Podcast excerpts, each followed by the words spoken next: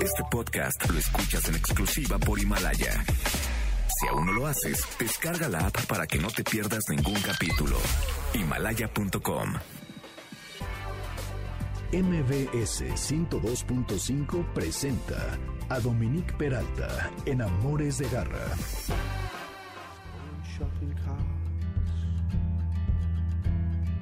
nothing to be proud of, nothing to regret. All of that to make us yet.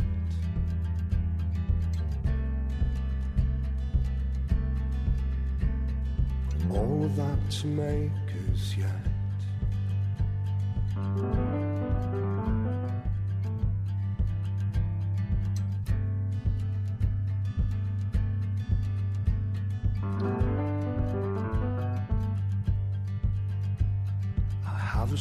Heartbreak.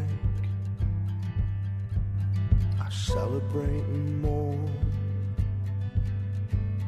A single shining sister. And all the tricks of dawn. A single yellow duvet. A single switch to. Esta voz de terciopelo maravillosa es de Guy Garvey, que es ni más ni menos que el vocalista del grupo Elbow, este grupo de Manchester, que estuvo aquí el jueves en el Plaza Condesa en un concierto espectacular. Y esta canción mm, es como un recuento de cuando tenía 20 años y decide que en lugar de cantar lo que quiere es escribir canciones. Y es, tiene todas estas memorias muy lindas acerca de cómo no tenía un peso, pero había esta chica de Rochdale, eh, que es la que le traía comida y dinero y es justamente ella la que lo mantenía en esa época y muy lindo en una entrevista dice por amor que bueno si no hacemos las cosas por amor pues ¿por qué las vamos a hacer? por odio y todas esas cosas pero bueno en este caso Elbow con Jesus is a Rochdale girl. Entonces em, ojalá que hayan estado por ahí en ese concierto. Si sí cuéntenos y si no, pues aquí también hace una referencia a un patio en donde hay un gato y bueno, ellos son Elbow, tienen más o menos 20 años de carrera, un grupo complicado porque empiezan en la era en donde no había todo este rollo digital, entonces sus seguidores no estaban en redes y ahora cómo los convocas y ya ven cómo va cambiando el negocio de la música, pero se los recomiendo, esto es de lo más poético que tienen, que no pretenden nada más que la suma de sus partes y que suena espléndido. Así que Elbow. Ya les decía quiénes son nuestros invitados. Está el doctor Miguel Ángel Sierra Bernal, presidente de la Federación Felina de México, y Marisol Argüelles, historiadora y curadora de arte, que va a hablar de Doris Lessing y el doctor del gato doméstico y del Maine Coon. Llamen a cabina al 5166125, dudas al WhatsApp 5529184582, redes Dominique Peralti, Amores Garra y Amores de Garra en Instagram y Facebook. Estamos en mbs.com en línea y el lunes van a poder encontrar el podcast tanto en la página, en esta página de MBS, como en la aplicación de Himalaya. Caché de Garra. Doctor y también Marisol, gracias por estar aquí, bienvenidos. Estos Amores de Garra. Y como les decía hace un momento, vamos a hablar de dos razas de gato. Una es el Felis catus o el gato doméstico, según tengo entendido, que en 2015 dicen que era de las, las preguntas más buscadas en este buscador Google. Ah, ¿sí? Era, ¿están los gatos domesticados? ¿No? Entonces, bueno, el gato domesticado pues puede ser cualquier gato que vemos en la calle y que muchísimos tenemos en casa. Em, Sabemos que supuestamente hace cuatro mil años los egipcios eh, supuestamente son quienes, pues de alguna manera, domesticaron al gato en el sentido de que se acercaba a sus comunidades, eh, cazaba a los ratones y empezó a, a estar con, con las personas. Pero leía también que eh, de hace 9.500 años encontraron en Chipre a una persona enterrada con su gato. Sí. Y también en, eh, en otro lugar, en, el- desde, de- en China, desde hace 5.300 años había los restos de una persona eh, con un ratón, con gato y un ratón, y que tenían, que habían comido granos y en fin, o sea que parece ser que data de más de 4.000, no sé si son 5 o 10.000 años, pero en algún punto de la historia pasa de ser un gato salvaje a un gato que forma parte de nuestras vidas. Sí, sí, sí, y, y realmente la historia empieza, o sea, lo más fundamentado es con los egipcios, ¿eh? Aunque es lo que más está más documentado. Sí, lo que más está docu- documentado. Y lo de Chipre sí es cierto, pero este pudo haber sido un gato, o sea, un gato de un tigrillo, un, un, este un, Sí, un gatito salvaje que convivía, ¿no? A lo mejor con, con la persona. Exacto, exactamente. Y de, de ahí de, de ahí aparece el gato prácticamente, pero el doméstico que nosotros le llamamos como tal realmente es el que originó todas las razas. Todas las razas. Podríamos decir que todos los gatos son de una misma raza, que es el gato doméstico. Es, ¿O pues sí, no es vienen de un, de un mismo tronco. Y, y el, de- el tronco que ha sido docu- documentado es el Felis silvestris que, que apareció en Egipto y que apareció hasta 4000, 4500 años antes de Cristo. Y eh, al principio el, el uso que se le dio fue el, el control de roedores, porque siempre ha sido su, su función principal, y poco a poco se fue integrando para hacerse doméstico como tal. Y, y sí, yo considero al gato que realmente es, el, el gato es- está domesticado. Sí hay gatos ferales que no han tenido el, el- el trato suficiente, el manejo suficiente con las personas, pero este eh, es un tipo de, de su, su su carácter es muy diferente al del perro, entonces como es un animalito que está integrado con la familia actualmente y que sí representan que son, son gran compañía, este eh, simplemente se le relaciona con el perro, pero el perro en cierta forma está más domesticado o es más humanoide, por así decirlo. Claro, porque el perro se la pasa satisfaciendo nuestras necesidades y buscando complacernos. Sin embargo, el gato no, más bien es al revés, nosotros complacemos a los gatos. Exacto, exacto. Nos- Ahora sí que nosotros somos los gatos de los gatos. Exacto. Prá- prácticamente. Los esclavos de los gatos. Además que nos encanta hacerlo porque es una es una especie, a mí en lo particular me apasiona. O sea, yo eh, terminé mi carrera como veterinario y empecé realmente a, a interesarme más en el gato. De niño me gustaban, pero realmente me empezaron a apasionar ya cuando, cuando yo eh, prácticamente estaba terminando la carrera. Y decidí dedicarme al gato en diferentes aspectos. Eh, claro, como médico veterinario, que es el aspecto médico, pero también la zootecnia, la zootecnia que es lo que son las razas y son los satisfactores que le van a producir el gato como especie al hombre, que es este la compañía, la exposición, ese tipo de cosas. Claro.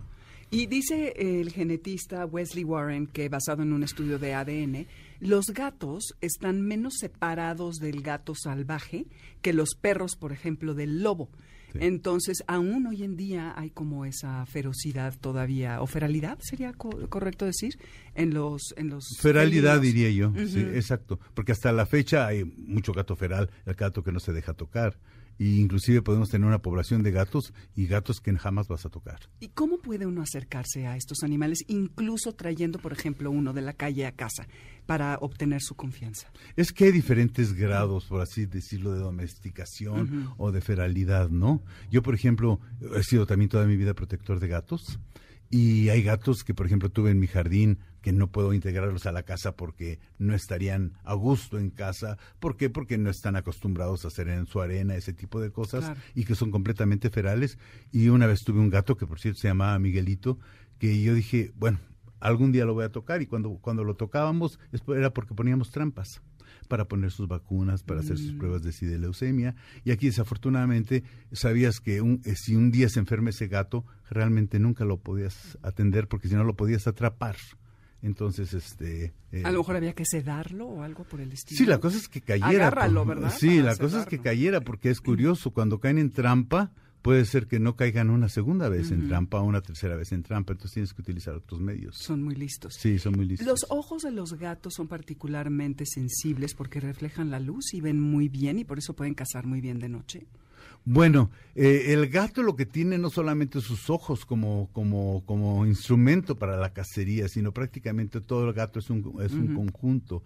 Cada, o sea, tiene eh, los bigotes. ¿Los bigotes son para qué? ¿Para medir distancias? Miden distancia, exactamente. porque- Nunca hay que cortárselos. No, no hay que cortárselos. de- ¿Por qué? ¿Qué pasa si se los cortan? Bueno, le lo entorpeces en cierta forma. Si está en medio, en medio en casa no es tanto problema, porque por ejemplo hay razas que no tienen pelo, por ejemplo el esfinge, el, el Peterball, el Peterball, el este, bueno otras razas, hay diferentes razas, eh, para mencionarlas son varias, pero eh, se acostumbran ellos, pero prácticamente son gatos de casa, son gatos de interiores. No son gatos de exteriores, son gatos que estarían expuestos prácticamente a, a todos los riesgos en, en- en- en la calle. De por sí el gato es parrandero.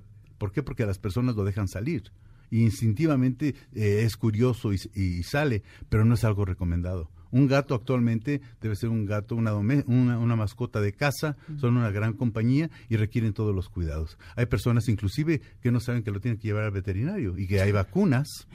Claro, Sí. sí, es- eso es increíble. Exacto, Ajá. exacto. Eh, eh, inclusive hay personas que les abren la puerta y qué pasa con un gato que está saliendo, está expuesto a todos los A riesgos. todo, a al todos los SIDA riesgos. felino, a muchas otras cosas. Veneno, atropella- atropellamiento, maltrato, que todavía se da muchísimo el maltrato y que es algo muy injusto.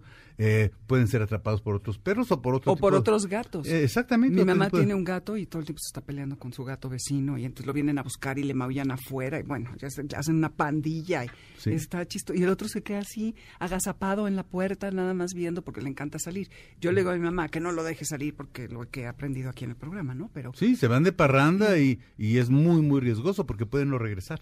exactamente. Sí, entonces lo, lo más, lo mejor es tenerlos en casa, definitivamente, y darle todos los satisfactores posibles. Y ahora, los gatos son carnívoros. Ajá. Y nosotros les damos croquetas y este alimento húmedo y tal. ¿Usted recomendaría que la dieta fuera eh, carne en lugar de estos alimentos preparados que pues realmente se los da uno por comodidad? ¿no? Sí, son carnívoros obligados, pero, tam- pero no solamente van a comer carne, necesitan también cantidades de fibra que lo dan los, los vegetales, los granos. Eh, actualmente las empresas que producen alimentos, pues, hay mucha investigación y hay diferentes formulaciones en relación a la misma edad. El alimento de cachorro necesi- necesitan mayores niveles de proteína, mayores niveles de grasa. Los gatos castrados, que es una práctica muy común el castrar al gato, es más por precisamente porque es semiferal, por así decirlo. Hay que castrarlo. ¿Por qué? Porque tienen costumbres de hacer marcaje. Si hay personas que dicen, bueno, es que mi gato era muy limpio cuando era chiquito, creció y de buenas a primeras empezó a marcar en toda la casa, empezó a hacer pipí por todos lados. Pero hay personas que aún desconocen que eso es una característica propia. No todos los gatos machos lo hacen, pero eh, empiezan a, a atomizar. Delimitan su territorio, ¿no? Es Exacto. como que un, un aviso a los otros gatos de decir, aquí es donde yo vivo Aquí y tú no puedes, es mi territorio. ¿Es Exacto, eso? aquí estoy. Inclusive eh, los cambios que se hacen en conducta en casa se hacen a través de ferormonas, que actualmente existen sintéticas Sí. y ayudan mucho a controlar los problemas de conducta. Cuando son muchos gatos en una población o hasta más de dos gatos, podríamos decirlo, empieza a haber jerarquías. Y hay gatos que se llevan muy bien y hay gatos que marcan y que, que delimitan su territorio. De tal manera que la integración del gato en casa, en condiciones domésticas, lo mejor es castrarlo. No es como el perro. Claro, en el perro también se recomienda, pero en el gato se castra y ¿qué pasa con esto? Que su metabolismo cambia y empiezan a, este, a engordar. Claro. Y de ahí vienen muchos problemas de salud, porque un gato gordito va a tener problemas de, de- de presión y ese tipo de a la dieta aunado con, con aumento de presión se va a dañar al riñón y la insuficiencia renal crónica es la principal enfermedad, la principal causa de muerte en gatos mayores. Así es, por falta de consumo de agua, ¿no? Exacto. Que por Sí, eso y por niveles altos de proteína. Las fuentes estas con el agua que circula Sí. son buenas para motivarlos a que tomen agua. Sí, exacto. Y, y- y aquí, eh, re- en relación al estado fisiológico, también se hacen los alimentos. Y eso lo saben las empresas. Sí, son las opciones que están dando. Y entonces, ¿está bien darles estos alimentos? Definitivo. ¿O mezclar dieta? No, porque no, No. podemos controlar. Si fuéramos expertos, sí.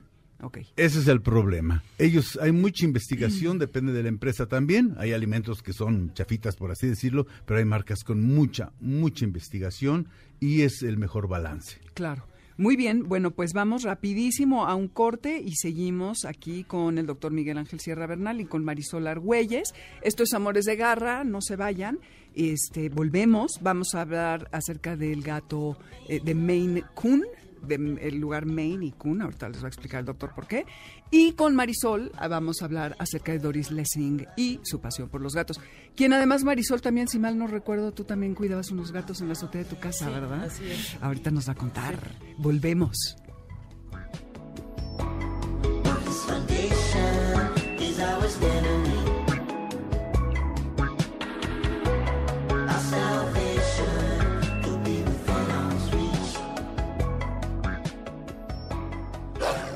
¡Suelta!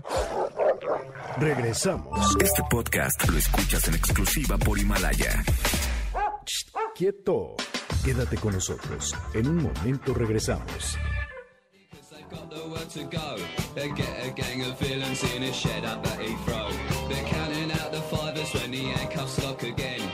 In and out of Wandsworth with the numbers on their names. It's funny how the missus always looks a bleeding same. And meanwhile at the station there's a couple of likely lads who swear like how's your father and they're very cool for cats, they're cool for cats. To change the mood a little, I've been posing down the pub. I'm seeing my reflection, I'm looking slightly rough.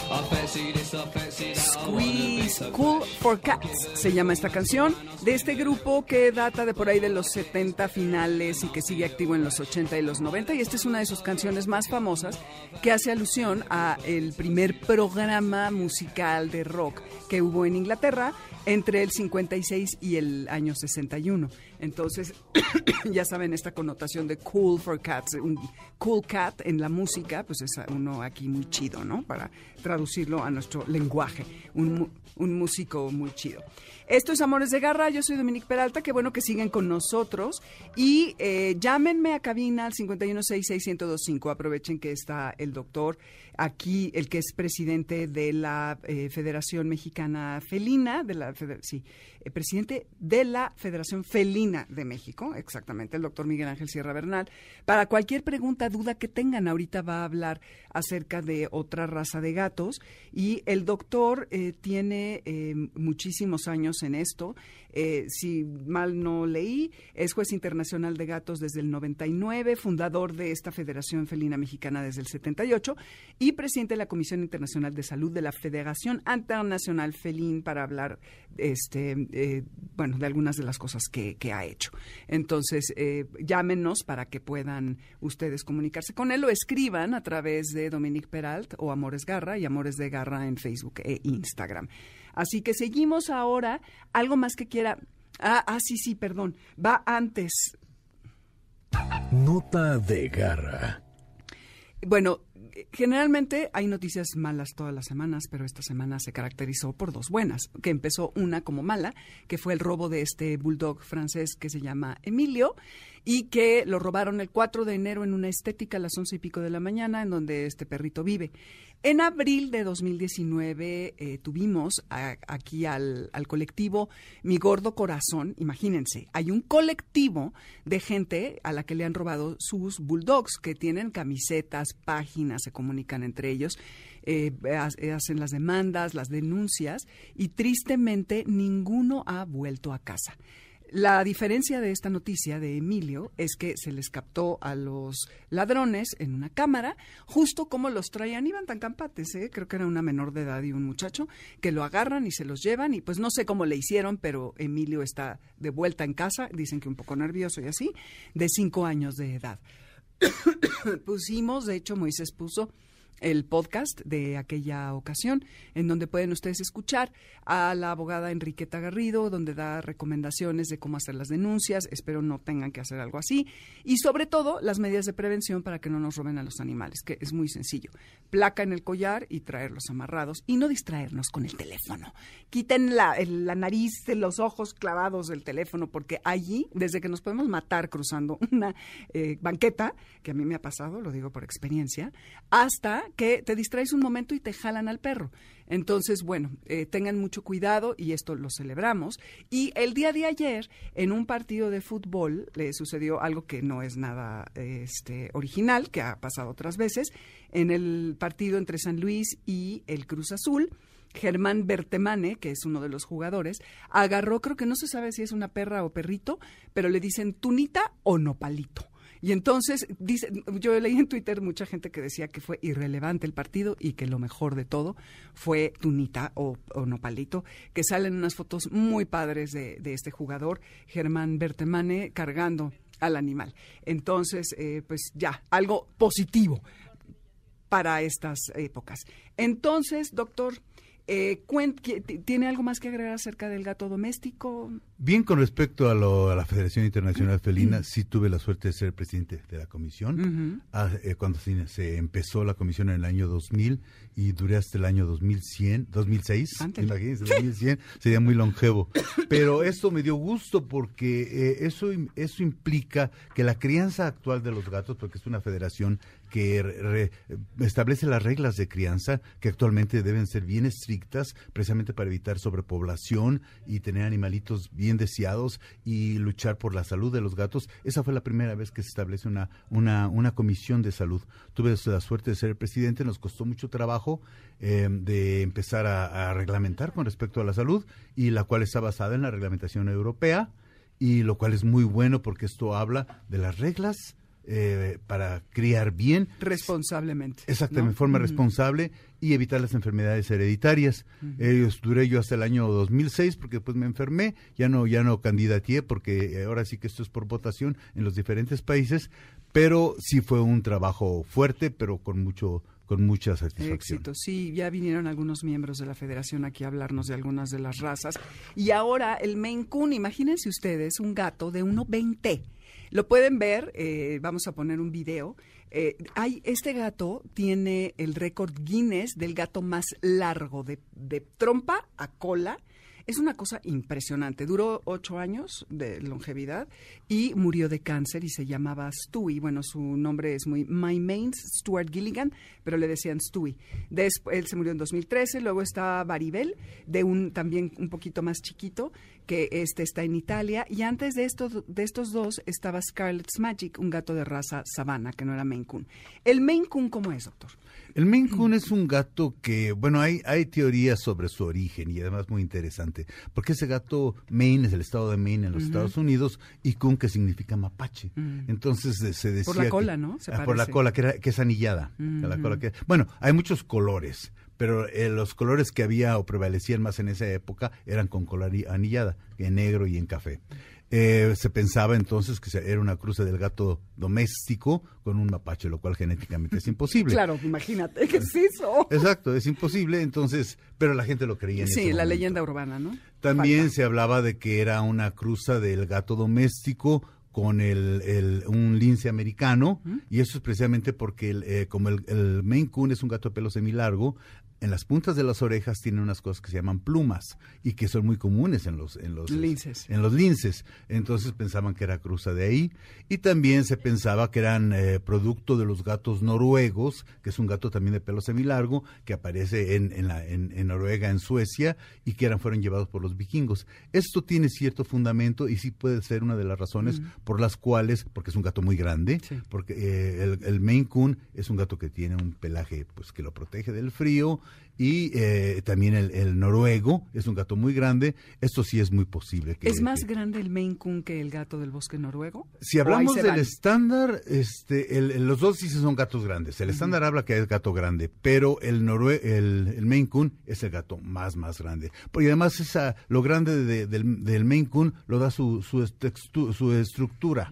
su estructura, porque son de hueso eh, grueso Esqueleto grande, grande. de esqueleto grande y, y como lo que tú mencionabas de 1.20, sí cierto, el Bueno. cuerpo es rectangular, Vi el video este del récord Guinness lo van a ver. Stewie se para en, en la cocina, así como un perro. Impresionante. Y llega grande, gigante. Sí, gigante. sí, son bien Sí. grandes y una cola muy, muy Muy larga. larga, Entonces, si mides de la cola a la punta de la nariz, sí es 1,20. Es 1.20, exactamente. Sí, son muy, muy altos y con una excelente estructura ósea. Son muy inteligentes, ¿no?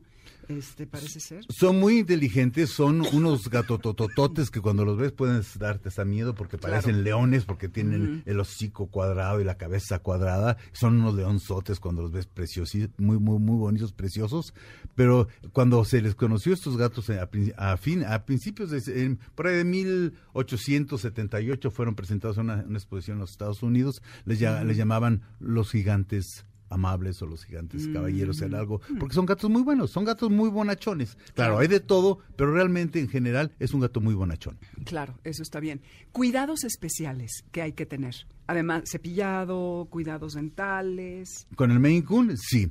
Si se tiene un gato de raza, y qué bueno que hay razas, cuando se hace la, la, la, la- cuando hay reglamentación para para, precisamente reproducirlos, en los cuales no se permite que una gata antes de un año tenga bebés, no se permite que una gata más de ocho años tenga bebés, eh, una gata de, que no puede tener más de tres camadas en un periodo de dos años, debe tener vacunas, nunca puede ser entregado un cachorro antes de los tres meses, ¿sí? Y tiene que tener vacunas, Vacunas. tiene que tener un, ah, tiene que haber un contrato en el cual se, se comprometen las dos partes a cuidar a- al gato y también se establece si el gato se hay que castrarlo o no, porque la gente pues muchas veces quiere reproducir, reproducir y no es cierto que debe de reproducirse un gato, no es cierto que le hace daño no, no, no cruzarse, no es cierto, eso es mentira. Lo mejor es tener un gato muchas veces castrado. Yo puedo decir que en mi clínica el 95% de los pacientes que yo tengo son castrados y a lo mejor me quedé cortito, porque si no es el 98, lo cual me da mucho gusto, sean de raza o no sean de raza. Están eh, mandando una pregunta eh, vía Facebook, doctor Enrique, que está preguntando consejos para un gato de 18 años. Uy, los viejitos.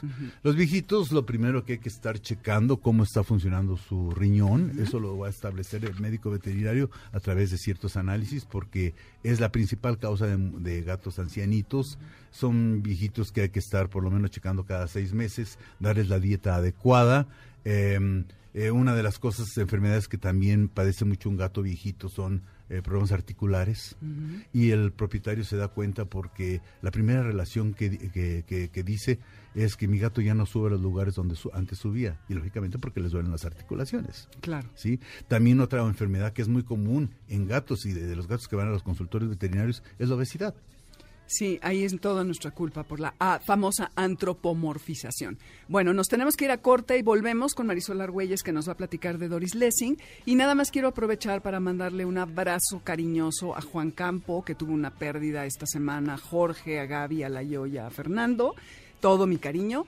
Y, es que, y a Maite también, que están por allí. Este, les mando abrazos. No les gustan los gatos, los perros, pero de todas maneras no importa. Esto es Amores de Garra. Regresamos, no se vayan, porque si no han leído a Doris Lessing, han de saber que ayer fui a una librería a buscar un libro y les digo, oye, ¿tienes algo de Doris Lessing? Ah, no, ya, Doris Lessing ya no está de moda. Ahí se las dejo. Volvemos.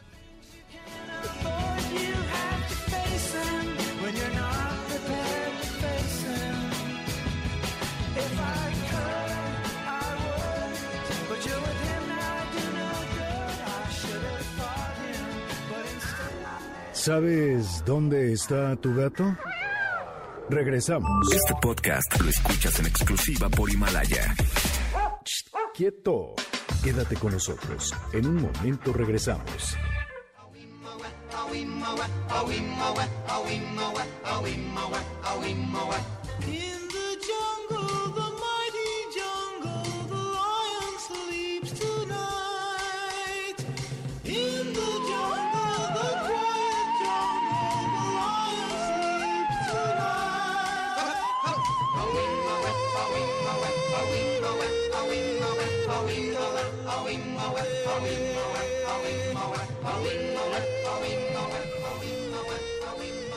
Quiere la mala que deje la canción, pero bueno, no tenemos el tiempo, Cristina Adriana Pineda, entonces la tenemos que quitar. Ellos son los Tokens y la canción se llama The Lion Goes to Sleep. Se la dedico a Rosita Campo, que falleció mi suegra este, esta semana. Y ya, bueno, ya les decía a toda la familia Campo. Eh, y tiene una historia impresionante esta canción. En 1938, un grupo de músicos y bailarines de Zulu, Zulus, eh, hacen esta canción, obviamente en lenguaje Zulu, es un hit eh, localmente, y el, compositor, que es Solomón Linda, manda el disco a los discos Decca. Y lo tienen ahí apilado, pero llega, ya sabe, pasan de una mano a la otra, un cantante que se llama Pete Seeger, y le encanta, entonces le cambian el nombre porque estaba en Zulu y tiene que ver con un tigre, como dice el nombre, es The Lion Goes to Sleep, y se supone que es un tigre que se comía el ganado del lugar en donde vivían estos músicos. Y eh, Miriam Makeba la graba en el, secuen- en el 52 Los Weavers. Y un poquito más adelante en el 61 le hacen esta letra en inglés y ellos son los tokens. Y ya para el chisme completo eh, se vuelve un hit impresionante pero de todas las regalías que se recaudan de esta pieza, solamente mil dólares le tocan a, Solomon, que es el autor original, quien muere en la pobreza en el 62 de un padecimiento como los gatitos de riñón. Pero años más tarde, en el 99, las tres hijas se meten en un pleito contra la disquera y ganan el 25% de las regalías de pasadas y presentes, lo cual está increíble porque la verdad es una injusticia total y qué tristeza que Solomon haya muerto en esas condiciones. Y bueno, en muchas series de televisión y obviamente, ya saben, en El Rey León, eh, la cantan Timón y Pumba. Entonces de ahí se hace muy famosa y ha estado en series y en fin. Entonces, bueno, ya ven, esas son las tristes historias de algunas canciones. Esto es Amores. Esto es Amores de Garra. En cabina está el teléfono, el 51-66-1025, WhatsApp 5529-1845-82, Dominique Peralta, Amores Garra y Amores de Garra en Instagram y Facebook. Y ya saben que está esta aplicación que se llama Himalaya, en donde tenemos eh, la oportunidad de tener un contenido alucinante de tecnología, deportes, autoayuda, finanzas, incluido Amores de Garra y toda la programación de MBS Radio. Así que ahora les toca a ustedes bajar esta aplicación que la pueden tener para iOS o Android, porque el lunes allí y en la página de mbs.noticias va a estar todo este contenido que están escuchando. Garra Cultura.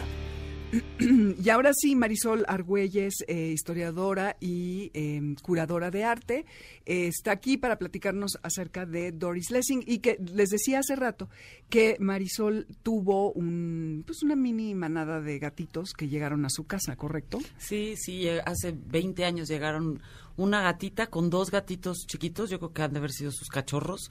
Este, a total fueron cinco al final, vivieron 20 años en mi casa y hace una semana se murió. El último tenía 18, fue más o menos como hace como 18 años. Y pues sí, la verdad es que eran gatos ferales, pero ahí tuvieron refugio, comida, agua, atención médica y pues murieron ya, todos. sí. Bueno, oye, 18 años comparado con un perro, qué suerte. Y justo decíamos fuera del aire este rollo de que no, no, lo que hablaba el doctor, que no te dejaban tocarlos, ¿no? Sí, no, ellos nunca se dejaron tocar, este, solo uno que antes de morir se metió a la casa y se dejó atender, pero los demás jamás se dejaron tocar. Ellos tenían una manada, era como una microsociedad ahí. Y la verdad es que además era una microsociedad muy bien establecida, muy pacífica, y ahí vivieron muchos años. Y yo la verdad es que respeté que ellos no quisieran ser gatos de casa y tocarlos y acosarlos para meterlos a la. O sea, no querían y ahí tuvieron. O sea, me encargué de que sobrevivieran, de que estuvieran bien, de que afuera en la calle no les pasara nada, sino que vivieran en un lugar seguro y ahí estuvieron muchos años. Ah, eso está increíble, Pues la sí. verdad. Sí, tu cara. Ay, sí. Y también Marisol decía que es una pregunta que creo que es interesante, que le gusta la papaya a una de sus gatitas, de las dos que le quedan, y el doctor decía que está bien darles, ¿no? Sí, como, como antojo. ¿eh? Aquellos que les gusta, como hay gatos que les gustan las aceitunas, y no, no hace mayor problema, o sea, es un antojo y punto. Exacto. Oye, Marisol Doris Lessing es una mujer increíble, con una personalidad alucinante. A los 90 89 años le dan el, el premio Nobel y creo que es la onceava mujer en ese momento en recibir es. este premio, además de que es la persona más grande de edad en recibirlo en ese momento. Cuéntanos un poco, porque tiene una manera muy peculiar de escribir, como muy distante, ¿no? Es todo muy... eh, no, no se toca el corazón con todas las cosas que ella presenció en una granja en Rhodesia, que ahora es Zimbabue, en donde, pues, eh, la mamá, imagínense ustedes, que había tantos gatos que ella ahogaba a, los gatitos de las camadas para controlar eh, la, La población. Y luego la mamá cae en depresión, deja de hacer este acto y llegan a tener 40 gatos. La mamá un día se va y el papá de Doris Lessing y ella los meten a un cuarto y les disparan. disparan. Es fuertísimo. Pero bueno, así es la vida en algunos sitios. Pues eso, justo ese como espíritu un poco crudo, cruel, es en el que Doris Lessing desarrolla buena parte de su trabajo. Ella nace en Rhodesia, en Zimbabue, y bueno, nace en Irán. Y después se va a una granja, que era el sueño de su papá, tener una granja. Había como apoyos a quienes en ese momento establecieran granjas ahí. Se van y de ahí ella sí desarrolla un trabajo muy interesante en donde yo creo que tiene que ver su profundo vínculo con los animales, que es un vínculo muy distinto al que nosotros tenemos hoy en día, porque es un vínculo hecho mucho más allá de, o sea, siento que nosotros tenemos un vínculo muy urbano con los animales, muy paternalista, este, los cuidamos, los tenemos dentro de la casa, los llevamos al doctor. Ella eh, tiene un vínculo completamente diferente. Ellos viven alrededor, son parte de la vida, del balance de la vida. Por ejemplo, cuenta cómo los, los gatos y otros animales pues estaban un poco a merced de los halcones, o sea que no era raro que una gata, por ejemplo, tuviera cinco gatitos, de los cuales dos probablemente iban a morir, la propia mamá los podía matar o la o eh, en cuanto se descuidaran un halcón se los llevaba. Es verdaderamente desgarrador la primera parte de este libro de Doris Lessing Gatos Ilustres porque es la experiencia que ella de niña tiene en la granja viendo cómo pues viven los gatos, cómo las gatas tienen camadas dos veces al año, la población crece, esta historia que tú cuentas que es tremendísima, es de lo Alucinante. desgarradora. Para nuestras pulgas este, Es muy difícil, pero luego ese mismo libro, y ahorita les cuento un poco más de Doris Lessing, pero ese libro que es Gatos Ilustres es muy bonito porque es como la travesía que hace ella en el- la memoria desde sus años en la granja de niña hasta su vida en Londres, porque ella en el 49 se establece en Londres y ahí muere a los 94 años. Y es un poco como a través de su vida los gatos siempre la acompañan. O sea, los animales de, de esta forma un poco salvaje, diríamos, pero ya cuando ella llega a Londres, describe pues la compañía que son los gatos. Y también con cierta distancia, la verdad es bien interesante ver, por ejemplo, cómo le causa conflicto esterilizar a su gatita. O sea, dice, ¿por qué yo tengo que decidir? Ah, porque además el doctor utiliza la palabra voy a limpiarla. Y entonces ella dice, ¿por qué se refieren a nuestros órganos Sí, reproductivos? como suciedad. Como suciedad y nos van a limpiar. Entonces ella va viviendo como la reflexión que hace sobre la existencia humana, sobre todo también mucho sobre ser mujer, que es algo que trabaja mucho en, en su obra, a través de la relación que tiene con los gatos, particularmente con dos gatitas con las que vive, que entre ellas no se lleva nada. Una llega después de la otra y al final nunca logran ser amigas, pero cuando una pasa por un momento muy difícil, está a punto de morir, la otra como que la respeta, la cuida, la rodea. Y, así vive ella como describe en ese libro, pues cómo nosotros mismos vamos existiendo a la par con los animales y a la par con los gatos, pero sí siento que algo que hace ella como escritora es como en los ojos de Doris Lessing los gatos se convierten en un ser maravilloso, que pasa por toda la, tragedia que podemos pasar los seres humanos, que viven momentos, que por ejemplo quieren este ser coquetas, decía, esta gata se sentía que ella era hermosa y quería que nosotros la acariciáramos por eso y venía a presumirnos quién es ella. Claro, lo ve desde, lo humaniza mucho, ¿no? Probablemente, o sea, un gato no es consciente de, de ello, pero bajo la narrativa literaria de Doris Lessing, creo que vale mucho la pena revisar esto porque es nuestra ancestral relación con los gatos y cómo de alguna manera vamos teniendo la capacidad de comprender un lenguaje que no es el lenguaje verbal y que podemos leer cómo se sienten, cómo están, si nos quieren, si no quieren que los toques de en un lenguaje que no es el que manejamos nosotros, ¿no? Entonces es muy yo creo que e- ella hizo esta enorme contribución escribiendo tanto sobre los gatos. Claro, y sobre todo ese espíritu tan tan neto, ¿no? Que Sí. sin filtros, de Así que es. si no tienen ganas, no tienen ganas, te ven y te hacen sentir de alguna manera que tú, a ellos es a los que se les ocurre que, Así es. que, que- que quieren ir contigo, no es que tú les llames, Sí. ¿no? Entonces sí, ese es... Sí, es muy, es muy interesante. Ella, por ejemplo, cuentan que es buenísima la anécdota hoy y los videos que están por ahí para que los, los pueden ver en YouTube, cuando a ella le anuncian el premio Nobel de literatura, que va bajando de un taxi con Mm. su hijo y entonces le dicen, ya supo la noticia, no, no sé cuál es, pues que se ganó el premio Nobel. Ah, Dios, qué horror.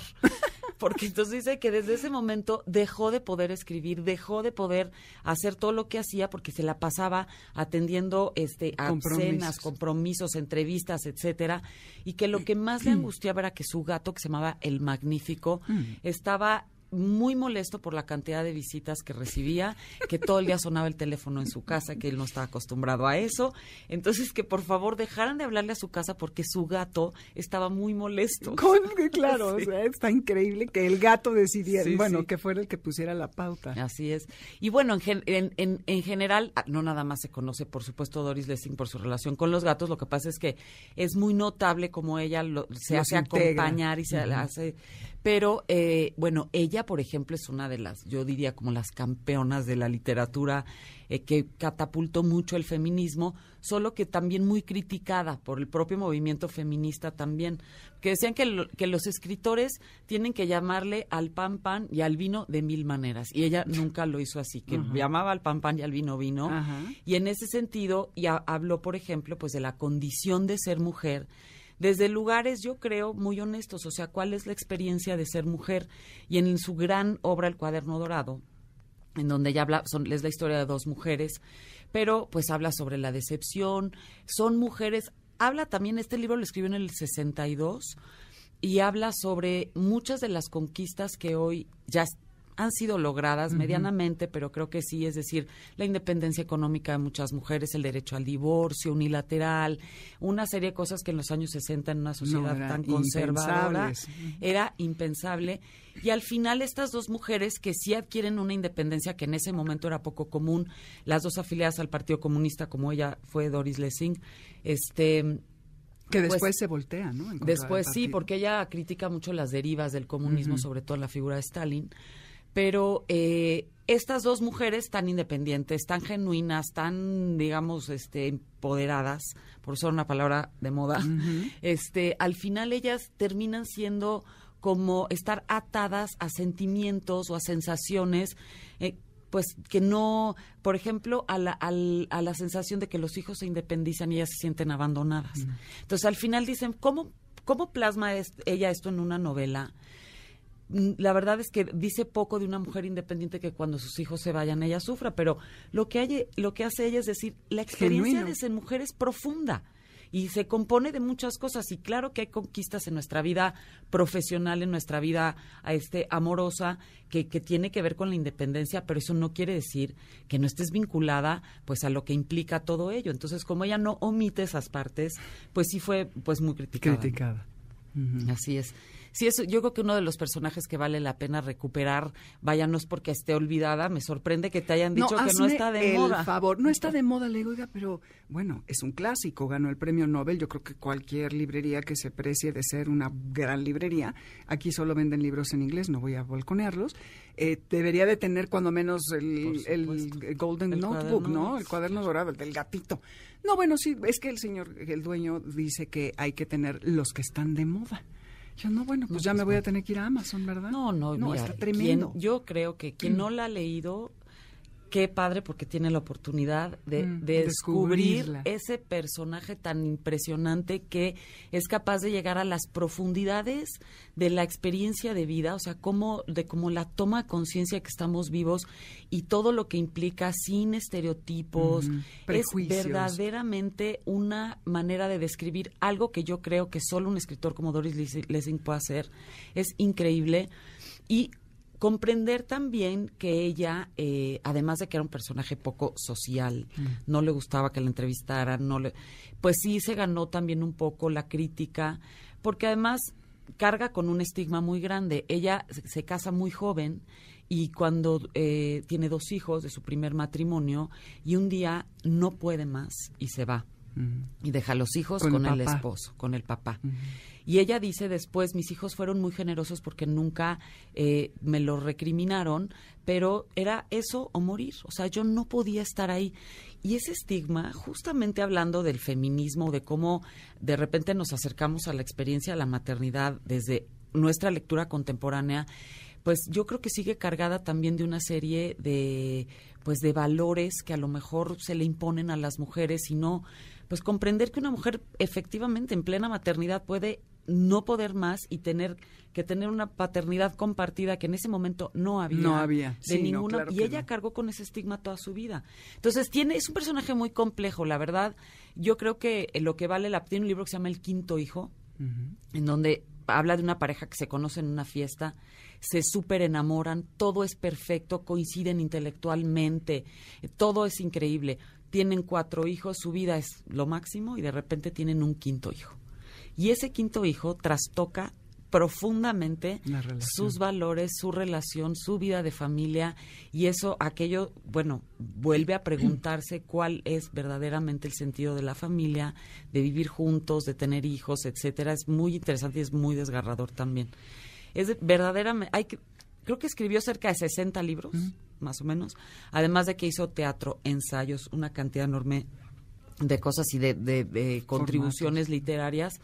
Y creo que quien no lo ha hecho, quien no lo ha leído, pues bueno, tiene, por supuesto, el libro abierto. Hoy el cuaderno dorado empieza. Ese sería el que recomiendas. Ese yo creo que es el, su libro más importante. Pero tiene también una serie de memorias, la, por ejemplo, La Buena Terrorista, que es un libro muy bonito. También otro que se llama la- eh, Canta la Hierba, sobre su experiencia en la granja de niña en Zimbabue. Este, y otro que se, eh, me parece que se llama Un paseo por la oscuridad, en donde ella habla también pues de esta parte de la- el sentimiento de la depresión, de la decepción, de vivir un poco en la oscuridad de uno mismo, porque ella es- dice que carga y que todos cargamos con una especie de oscuridad. Entonces es un viaje por muchos lugares, este también un, un viaje por lo político también. Ella fue una mujer muy crítica sobre el colonialismo que había visto allá en África. Este, entonces bueno, pues es un personaje inmenso, enorme. Y me da mucho gusto que me hayas invitado para platicar de ella, porque sí, la relación que ella tuvo con los gatos y sobre todo este texto de los 80 que se llama Gatos Ilustres, pues recupera, o sea, es un tema poco convencional en su literatura, pero desde ahí vuelve a criticar lo político, vuelve a hablar de nuestras sensaciones, de nuestra vida por ejemplo, como en en la maternidad, de nuestras relaciones sociales y todo a través de los gatos que ella ve pasar por su casa, llegar a su departamento, unos se quedaban a vivir ahí, un tal Mefistófeles que embaraza a su gata, luego Mefistófeles se va, y un poco también cómo convivimos con pues con estas como con este mundo que puede ser un poco salvaje y que nosotros constantemente tratamos de humanizar, Domesticar, de domesticar, de tener, de imponerles nuestras reglas. Entonces es muy padre ir como transitando por el por el mundo de Doris Lessing y los gatos porque es como entrar a este mundo callado, en donde no se habla verbalmente, pero se dicen muchas cosas, en donde hay unas normas, es un mundo que sigue otras normas, otro estado de ánimo, otra atmósfera, y de verdad que sí vale la pena leer este, este texto. Sí, hay que buscarlo. Y bueno, en Twitter hace rato subimos esta, esta cita que dice así, de Doris Lessing. Un gato es un auténtico lujo. Lo ves caminar por tu habitación y en su andar solitario descubres un leopardo, incluso una pantera.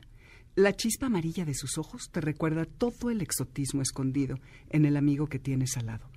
Ese, en ese animalito que maulla, en ese animalito que maulla de placer cuando lo acaricias. Sí. ¿no? Entonces Sí. está como las dos partes. A mí lo que me gusta es que no es, no se encargó únicamente de romantizar a los gatos. Exacto. O sea, habla de cosas muy lindas, muy poéticas, describe a los gatos, pues, como de una manera, yo diría, muy estéticamente, pero por otro lado, va a las profundidades de la relación que hay entre los gatos, pues que no, o sea, que es un poco salvaje también, de las calamidades de los gatos, de las enfermedades, de cómo vivimos la muerte de los gatos, de cómo viven ellos también la experiencia de morir. O sea, no es nada más un libro que diga qué bonitos son los gatos, para nada, es un, un viaje muy profundo a convivir con un gato y a qué implica como ser humano convivir con un gato. Ella tuvo una muy difícil y mala relación con su madre y este y a- ayer que estaba revisando una entrevista que le hicieron decía eh, le, le- le decían que cuando ella murió uno de sus gatos había llorado muchísimo. Entonces dijo es que hay algo loco en una persona que llora con absoluta y total desesperación durante 10 días por la muerte de un gato cuando no se ha comportado así en la muerte de su propia madre.